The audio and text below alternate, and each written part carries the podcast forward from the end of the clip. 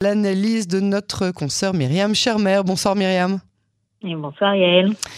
Alors, on a pas mal de choses à se dire, un petit peu, hein, comme, euh, comme euh, toujours. on va commencer, euh, oui, parce que comme on résume en une heure les 24 dernières heures, alors c'est plus autant d'actualité que ce matin, mais il faudrait quand même qu'on explique un petit peu ce qui s'est passé au niveau des réunions, des consultations du, du chef sortant de l'opposition, du futur Premier ministre Benjamin Netanyahu, en vue de la formation de son gouvernement. Il y a, eu, il y a, il y a toujours beaucoup plus d'acteurs que de portefeuilles, hein, et à la fin, ça fait des gros, gros gouvernements tout ça oui, alors plusieurs choses à dire par rapport à ça. Déjà, d'une part, effectivement, tout est parti sur les, chapeaux de roue. Euh, Yael, on a les résultats officiels et définitifs que depuis jeudi après-midi.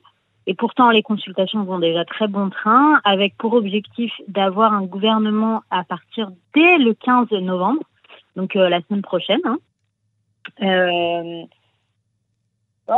oui, Myriam Ah, une seconde. On vous a perdu Myriam, on vous a perdu?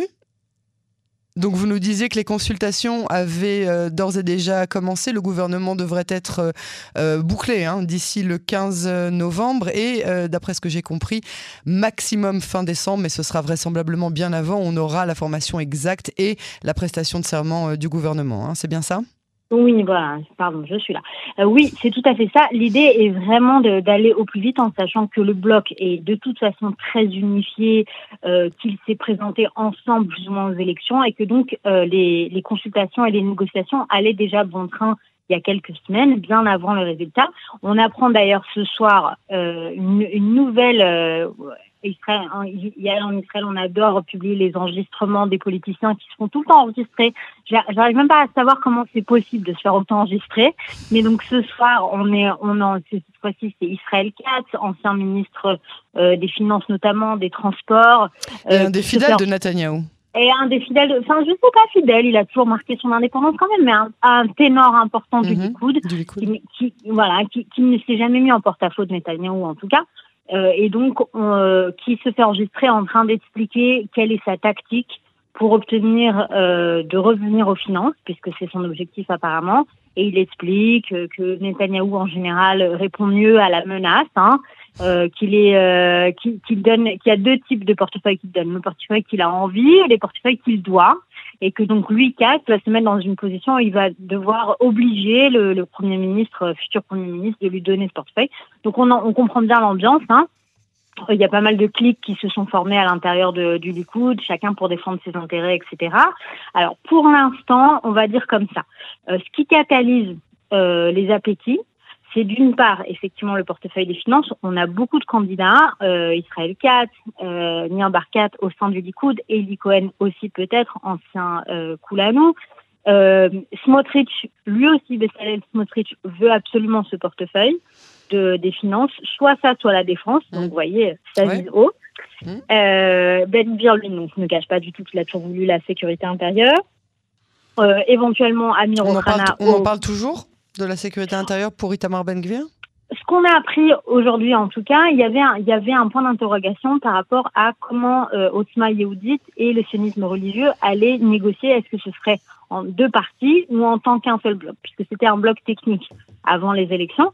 Or, euh, les deux factions ont annoncé qu'elles euh, meneraient toutes leurs négociations ensemble en tant qu'un seul et même parti sachant que c'est 14 mandats, c'est beaucoup. Ça oblige Netanyahou, euh, Netanyahou ne peut pas euh, euh, les, les, ignorer ou en tout cas ne, ne, peut pas. Il n'y a pas tellement de, de fil à retordre par rapport aux, aux, demandes de cette faction. Et en face, on a d'un côté donc les ténors du Likoud qui font contenter, et Chasse avec ses 11 mandats, en sachant qu'Ariaderi, lui, pour le coup, c'est le grand fidèle, l'allié par excellence de Netanyahou, et donc qui, lui, vous, pourrait obtenir plus ou moins ce qu'il veut.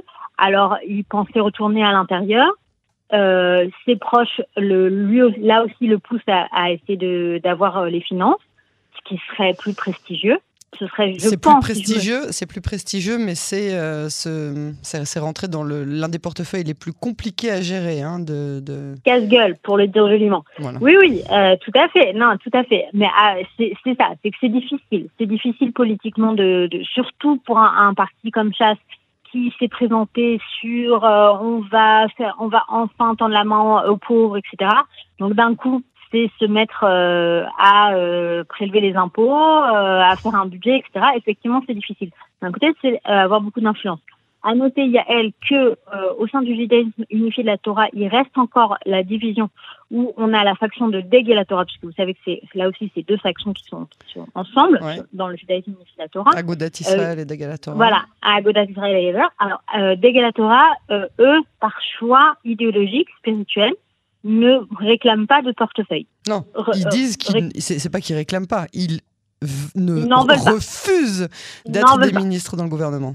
Non, veulent pas. Veulent, veulent bien des commissions, veulent la commission des finances, puisque c'est. Et on explique pour nos auditeurs pourquoi ils refusent d'avoir euh, des, des postes de ministre. C'est un bon, c'est des nuances euh, peut-être que, que d'autres expliqueront mieux que moi, mais mais par définition, c'est les factions ultra-orthodoxes et certainement ultra-orthodoxes ashkénazes ne sont pas sionistes au sens où vous et moi vous l'entendez, Yael, euh, dans le sens, reconnaissent l'État, acceptent l'autorité de l'État, simplement jouent le jeu mais ne reconnaissent pas euh, la, notamment la légitimité spirituelle, religieuse de l'État d'Israël.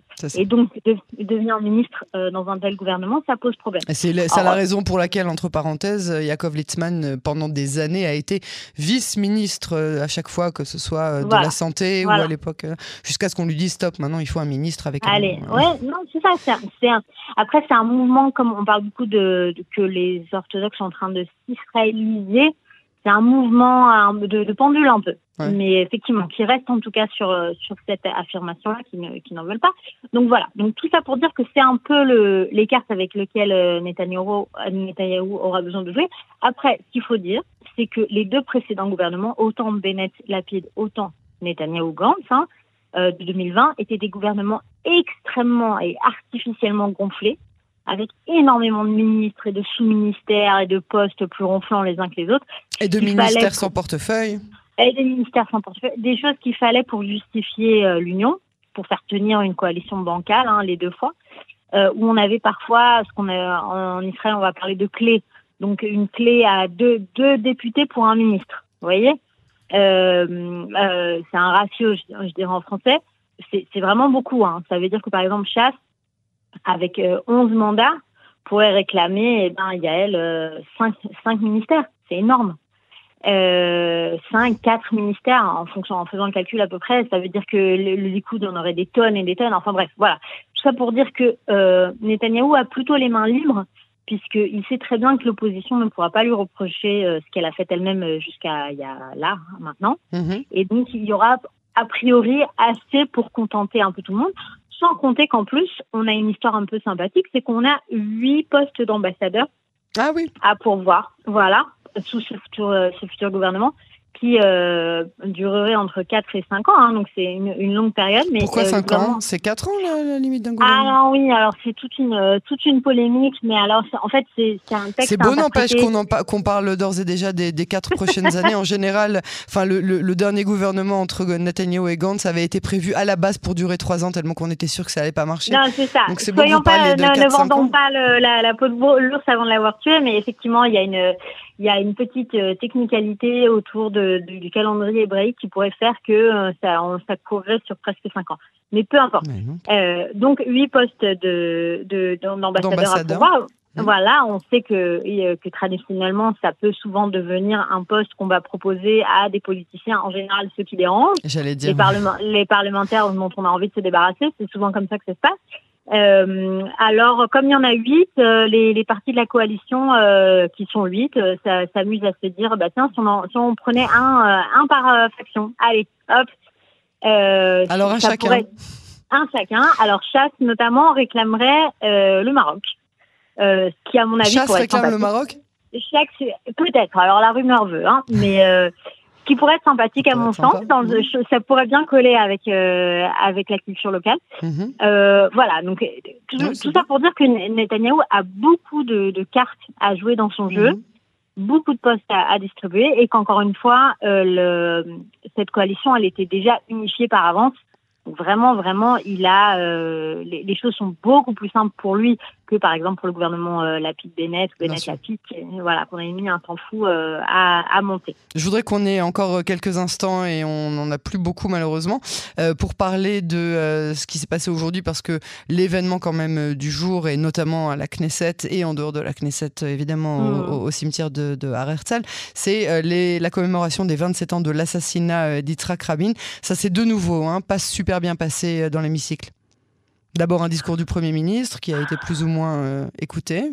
Oui, j'ai envie de vous dire, Yael, puisqu'on n'a pas beaucoup de temps, je, vais vous la faire très très courte. Euh, je, trouve ça scandaleux. J'ai pas d'autres mots en fait pour. je, regardais même même la cérémonie au Mont Hersel. Lapide, notre Premier ministre sortant, qui se présente et qui parle du fait qu'il n'entrera ou n'entrera pas, en l'occurrence a annoncé qu'il n'entrera pas dans la prochaine euh, coalition.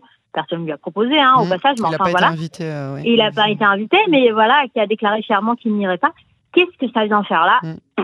Mais alors là, zéro mais vraiment, zéro. Euh, enfin, mais pourquoi parler de petite, de politique politicienne à ce moment-là, je ne sais pas du tout. Alors effectivement, donc on a eu ce discours de, de Lapide, on a eu le discours de Star qui a expliqué quel genre de position euh, serait euh, le Mahane Mamlarti. Là aussi, qu'est-ce que ça vient faire avec euh, avec Rabin Gantz, qui a été, Gantz qui a été hué hein, plusieurs fois. Gantz qui a été hué.